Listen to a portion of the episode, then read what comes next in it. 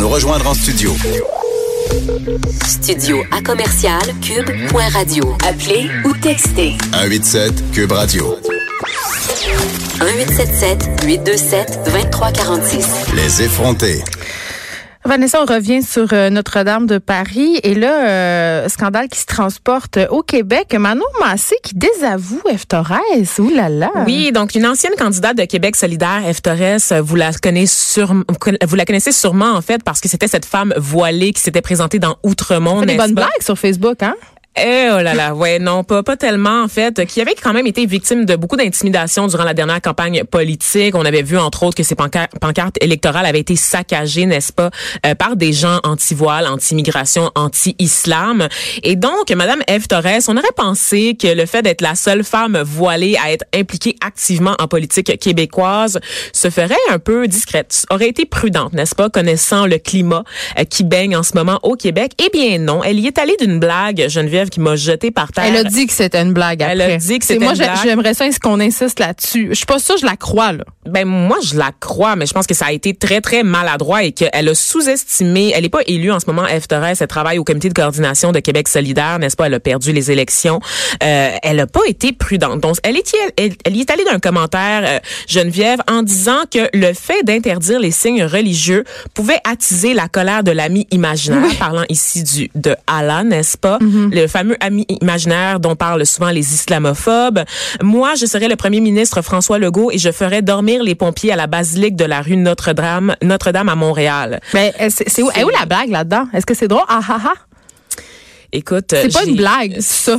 C'est c'est très malaisant, c'est indécent honnêtement, c'est un manque de jugement assez incroyable compte tenu c'est de de sa l'impulsivité. position, c'est de l'impulsivité compte tenu de sa position en ce moment dans la société, compte tenu du débat euh, qui fait rage sur la laïcité, du climat très tendu entre les deux pôles Geneviève là de On peut même pas se dire que c'est parce qu'elle s'était enlignée deux, trois petits verres de vin en. Non, c'est ça. Donc vraiment, elle a manqué, elle a vraiment manqué de réflexion. Elle a pas pensé à son affaire et j'étais vraiment, je pensais que c'était un montage. Pour vrai, je pensais que c'était faux parce que j'ai été la première à dénoncer, n'est-ce pas, ces gens euh, qui accusent les musulmans de s'être réjouis de la destruction partielle de Notre-Dame de Paris. Et là, Madame Thérèse, qui est impliquée en politique, y va de ce commentaire de mauvais goût.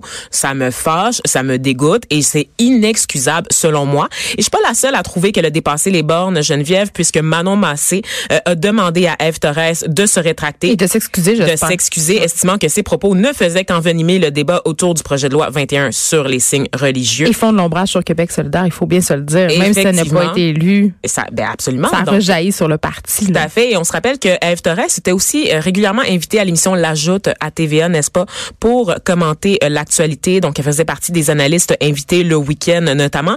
Était euh, déjà en proie à des commentaires très, très hostiles sur les réseaux, réseaux sociaux par des gens qui n'aiment pas Parce qu'elle porte le voile. Exactement. Et là, vraiment, elle a pas aidé sa cause du tout, Geneviève. Elle Je s'est dirais même- dans le pied. je dirais même qu'elle a creusé sa tombe. Honnêtement, je vois pas comment tu peux te sortir d'une controverse comme ça et Ben, revenir faire carrière en politique. Mais je ne pense pas. Les minorités ont pas le droit au même genre d'erreur, Geneviève. Ça, c'est un, c'est factuel. là. Honnêtement, ce genre de, de commentaires-là, ce genre de blagues-là douteuses peut te co- te coûter euh, une carrière politique. Il y a pas de. Pense juste à Luc Lavoie et sa- son commentaire sur les séparatistes. Là. Ça a pris du temps pour qu'il soit réhabilité, Geneviève, mais pour une Ben, femme ce qui est voilée. vraiment réhabilité, Ben, même il là, s'est excusé et tout ça, mais, Mais en ça même temps, il a fait des rapprochements. C'est une tâche, c'est une tâche sur sa carrière. Donc, imagine pour une femme voilée que le public euh, peine encore à apprivoiser euh, Geneviève. euh, Il y a rien là, là pour euh, pour redorer la carrière de Madame Torres et lui ouvrir les portes du monde médiatique ou politique. C'est poche parce que ça donne, euh, ça donne, euh, ça donne raison à beaucoup de gens qui, Ben oui. qui versent dans l'islamophobie. Et là, un désaveu de son propre parti, Geneviève. There's no coming back from that. Là. Tu nous parles euh, de Notre-Dame de Paris euh, parce que c'est- écoute, c'est un événement évidemment qui est majeur. Euh, un truc qui est positif dans cette tragédie-là, Vanessa, j'avais envie de dire, c'est euh, que ça remet les discussions sur l'importance du patrimoine dans l'espace public. On se questionne. euh, Il y a beaucoup. Un truc que j'ai trouvé un peu déplorable, puis en même temps, je ne sais pas où je me situe par rapport à ça. Euh, eh, Bon, on en a parlé hier. Il y a eu euh, beaucoup de gens qui se sont mobilisés pour financer la reconstruction, dont des groupes de richissimes hommes d'affaires. Les Pinots notamment, qui ont les grosses genre Oui. Gucci, tout Et, ça. et là, je voyais beaucoup de, de commentaires passer sur les réseaux sociaux à l'effet que c'était bien beau tout ça, mais où sont ces gens-là quand c'est le temps d'aider des gens? Et là, je savais pas trop où me situer parce que bien que je suis euh, une fervente défendresse du patrimoine, de l'architecture. Notre-Dame de Paris, on le dit, c'est le monument le plus visité d'Europe, le plus visité de France, avec 13-14 millions de visiteurs par année. Euh, c'est donc euh, générateur de revenus. Là. On n'est pas en train de rénover quelque chose qui sert à rien, entre guillemets, même si je trouve pas que les églises, ça sert à rien. C'est, un patrimoine architectural important. Euh, quand même, ce bémol-là, tu sais, de dire où sont ces gens-là quand, Quand il faut question. aider les réfugiés, quand il faut aider des personnes, sont où? Ben, c'est là que tu sont vois, pas là. C'est là que tu vois toute la force du 1% Geneviève Ouais. et que tu me tu, tu comprends en fait la démesure de la répartition de la richesse, le problème derrière la répartition de la richesse sur la planète. Donc ce 1% là Geneviève qui répond toujours absent quand il est question de parler de la pauvreté, de la faim dans le monde, de parler des maladies qui ravagent euh, certains continents, sont jamais là, sont jamais là quand Mais on parle de temps, crise environnementale. De charité. Tu sais, Oui, ces mais gens-là donnent énormément. Pour pas payer d'impôts, Geneviève, on, on, se- on Mais- ne veut pas se le cacher. Mais tu vois, j'étais- ambiguë par rapport à ça quand j'ai vu ça passer hier. Tu sais, je me disais, ils ont un peu raison, le monde qui dit ça, mais en même temps, c'est important. euh, c'est important qu'on qu'on prenne en considération les œuvres d'art, le patrimoine architectural, euh, tu sais, puis les nos monuments. Absolument, c'est très important, Geneviève, mais tu te rends compte que il y a des causes qui sont qui mobilisent plus que d'autres. Et juste pour revenir là sur euh, le milliardaire François Henri Pinault là qui avait lui euh, donné offert en fait un don de 100 millions d'euros pour la reconstruction de Notre-Dame de Pas du Paris. petit change là. C'est pas du petit change, mais c'est rien dans sa fortune. C'est ça que les gens comprennent pas. Il y a ça, là. Quand on parle de la démesure du 1% c'est le fait que ces dons-là, c'est de la poudre aux yeux, là. C'est même pas, c'est pas comme s'il mettait 50% de sa fortune sur la table, Geneviève, là. Pour lui, c'est des pinottes. Et je veux juste dire que ce monsieur-là avait le droit à un 60 là, euh, de réduction fiscale sur son don, mais il y a renoncé. Mais tu au vois, moins. la moins. mobilisation française, j'ai trouvé ça euh, beau. Tu sais, les Français, on le sait, un rapport très, très, très euh, intense avec leur culture.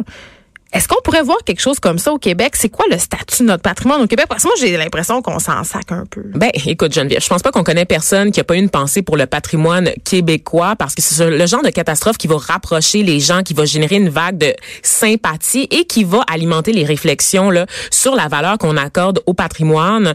On le sait là pour les des monuments puis d'autres bâtiments qu'on a à Montréal, ailleurs dans la province, euh, que ça coûte cher à entretenir, hein, à restaurer. Il y a beaucoup euh, de bâtiments qu'on est obligé de, de Ben, le vendre. Chauffage, notamment, Ben oui, dans les raser églises. ou de transformer en condo, n'est-ce pas, Geneviève? Parce qu'on on Les pas marchands du temple, Vanessa, mais moi, j'avoue que habiter dans une église, ça me parle. ça me parle énormément aussi. La petite odeur d'encens, je suis sûre que ça se décolle jamais des murs, puis ça me rassure. J'aime ça. Les volumes, la hauteur des plafonds, c'est sûr que ce sont des lieux architecturaux qui sont absolument incroyables. Puis tant qu'à les, à les laisser devenir vétus parce que les communautés ont plus d'argent pour les conserver, ben moi, je, je sais pas si je compte ça, transformer les églises en condos quand les, les euh, constructeurs, ils gardent, ils respectent justement le patrimoine le architectural. caractère sacré aussi du lieu.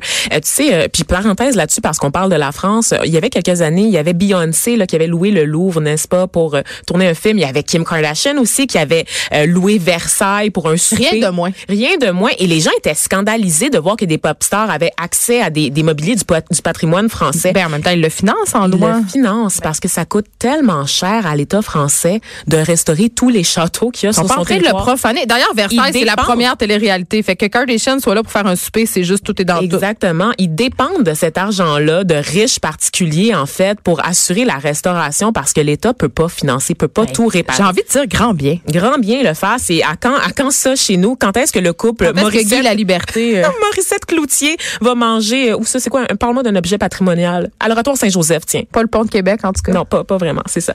Et donc, euh, c'est ça. On sait que le patrimoine, c'est la pierre angu- angulaire de la culture, de l'identité. Ça nous rappelle d'où qu'on vient. Et on sait, euh, par exemple, que les Québécois sont capables d'être indignés.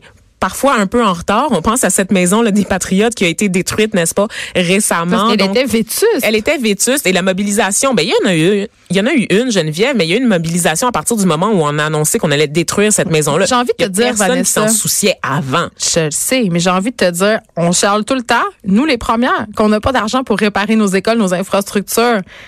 On- un moment faut faire des, un moment faut faire des choix. Fait entre mettre 50 euh, millions sur la restauration de la basilique Notre-Dame, Ouais, non, je le comprends. public, euh, je le comprends de vouloir qu'on mette notre argent dans les hôpitaux, dans les routes. C'est ça aussi là. Je pense quand même qu'il y a une façon d'assurer du côté du gouvernement du Québec là, une certaine forme de budget ou un intérêt pour le patrimoine. En fait, le problème se situe au niveau de la loi, c'est qu'on a de la misère en fait à déterminer quels objets font partie du patrimoine ou non. Donc évidemment, si on faisait un examen exhaustif des sites patrimoniaux au Québec, on n'en serait pas là. Mais ça, c'est un autre dossier. On n'a pas de culture de mécénat non plus au Québec, comme c'est le cas dans le monde anglophone.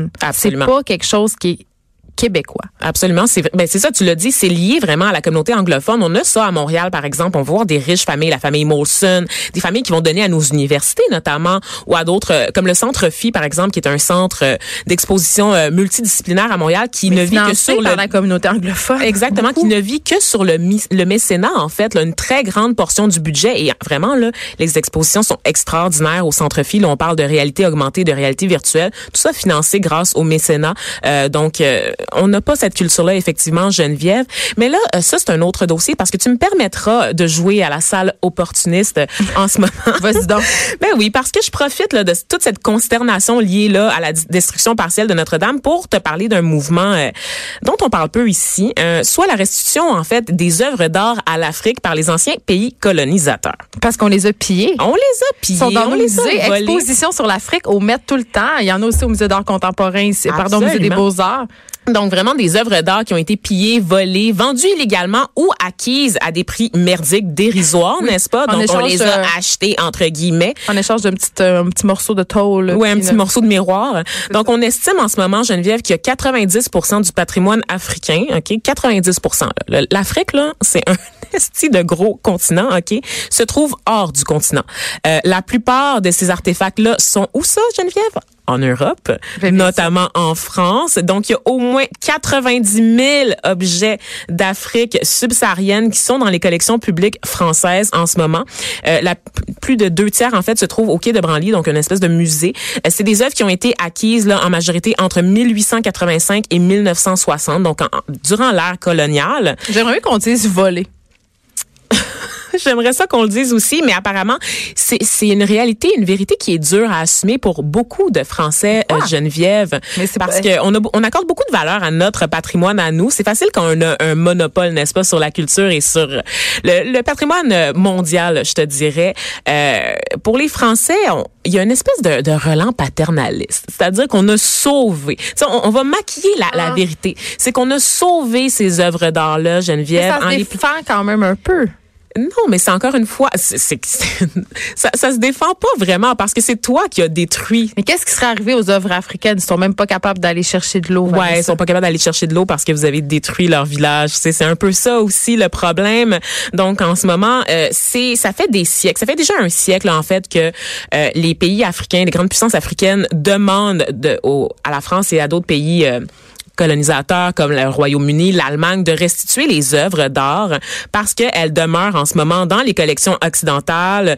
Euh, elles sont là affichées, bien en vue. Et on prétend que ce sont des œuvres universelles, mais on refuse de les redonner aux pays euh, dont, dont elles proviennent. Donc, par exemple, les, en Égypte, la plupart, euh, ben, on parle de sarcophages qui ont été pillés là, par des chercheurs britanniques et c'est exposé dans à peu près tous les musées là, en Grande-Bretagne. Si tu vas aller voir une momie, tu vas pas en Égypte, là, tu vas en Grande-Bretagne. Et ça, c'est très problématique une certaine époque, les archéologues et compagnie étaient carrément des mercenaires. Ben oui. Ils se finançaient en revendant des artefacts archéologiques au musée. Oui, oui. Au nom de la science, on a justifié beaucoup de choses. Au nom de la recherche, on a justifié euh, des vols, Geneviève. Et là, euh, il y a un gros mouvement, en fait, c'est ça, là, pour demander la restitution de ces œuvres d'art-là qui euh, rencontre beaucoup de résistance en France, notamment, comme je l'ai dit, c'est le gros des collections qui sont là-bas, euh, notamment un ancien ministre des Affaires étrangères qui avait dit euh, au Bénin, donc le gouvernement du Bénin qui demandait le repatriement de ses œuvres d'art, les biens que vous évoquez ont été intégrés de longue date, parfois depuis plus d'un siècle, au domaine public mobilier de l'État français. Et conformément à la législation en vigueur, donc la loi française, ils sont soumis au principe d'inaliénabilité, euh. Ça veut dire que leur restitution est impossible. Ça veut dire que ces œuvres d'art-là, en fonction des lois françaises appartiennent à la France. Donc, personne prend compte des lois béninoises, OK? Personne prend compte du fait que ces œuvres d'art-là ont été volées.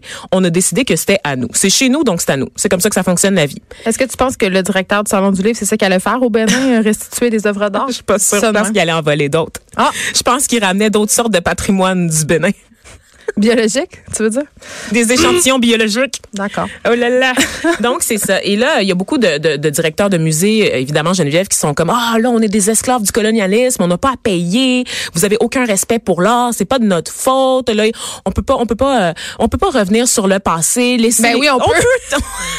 Il y a un argument qui me fait mourir de rire parce que c'est très facile de revenir sur le passé. C'est vraiment facile. C'est très, très Hey, facile. Tu peux juste dire, signature je sur un papier. m'excuse. Puis là, Justin, il nous le dit tout le temps. Il s'excuse tout le temps. Puis il il pleure. t'excuse, tu pleures, puis tu redonnes deux, trois cossins. Exactement. Et donc, il y a un rapport qui a été commandé euh, l'année dernière là, par le gouvernement français qui a évidemment conclu qu'il fallait restituer là, les œuvres d'art à l'Afrique. Donc, il y a 26 œuvres qui vont être retournées au Bénin. Donc, c'est pas pire sur les 90 000 en ce moment. Est-ce qu'on sait comment ils ont été choisis, ces œuvres-là? Ben, en fait, c'est le Bénin qui a fait une liste, n'est-ce Bon. pas? Parce que ils savent c'est quoi les objets qui leur ont Ah, été volés. Peux-tu croire ça, Geneviève? Ben oui, ils ont des des gens sous-développés. Ben non, ben non. Donc, il y a vraiment des royaumes, euh, des civilisations entières qui ont été pillées Moi, par ma, les... ma seule connaissance de l'Afrique, c'est un prince à New York. Oui, très bon film, euh, film iconique. On s'en parle pas assez de ce film-là. on s'en parle pas assez. Et du doublage surtout, parce que ce film-là, je ne l'écoute jamais en langue Faut originale. Il faut l'écouter doublé en français. L'acteur qui fait la voix d'Eddie Murphy, décédé quelques années, mais je pense que c'est une légende et qui aurait dû euh, passer à l'histoire. Je trouve ça dommage qu'on connaisse pas. Oui, absolument qu'on connaisse quoi pas son son nom. nom? Je trouve ça très, très dommage parce que c'est quand on parle d'art, là, on parle de cette voix-là, Geneviève. Et donc, on a euh, évidemment amorcé ce mouvement-là qui est qui rend en fait les relations très tendues entre l'Europe et l'Afrique, Geneviève, parce que comme la France a commencé à donner raison au Bénin, les autres pays comme le Royaume-Uni et l'Allemagne sont comme eh oh. Se posent aussi des questions. La Belgique aussi se sont rendus à se demander est-ce qu'on va vider les collections de nos musées? Parce qu'évidemment si tu commences à retourner toutes les œuvres d'art au pays d'où ils proviennent, ben il reste plus grand-chose dans les musées. Geneviève. Ben, dans les musées des- nationaux français, c'est pas mal des artefacts qui viennent de l'étranger. On va continuer à suivre ça. Je pense que tout le monde peut se regarder un petit peu, euh, hein, peut faire une petite euh, introspection. Oui. S'excuser puis peut-être penser à d'autres expositions. Il y a plein d'artistes, je dis ça de même. Puis aussi que faire le des Oui. avec ces pays-là, ça se peut. Et réaliser que le patrimoine mondial n'est pas seulement européen. Exactement. On s'arrête un peu. Merci Vanessa. Après la pause, on a Adrienne Brunet pour son livre Ne pas toucher, s'il vous plaît.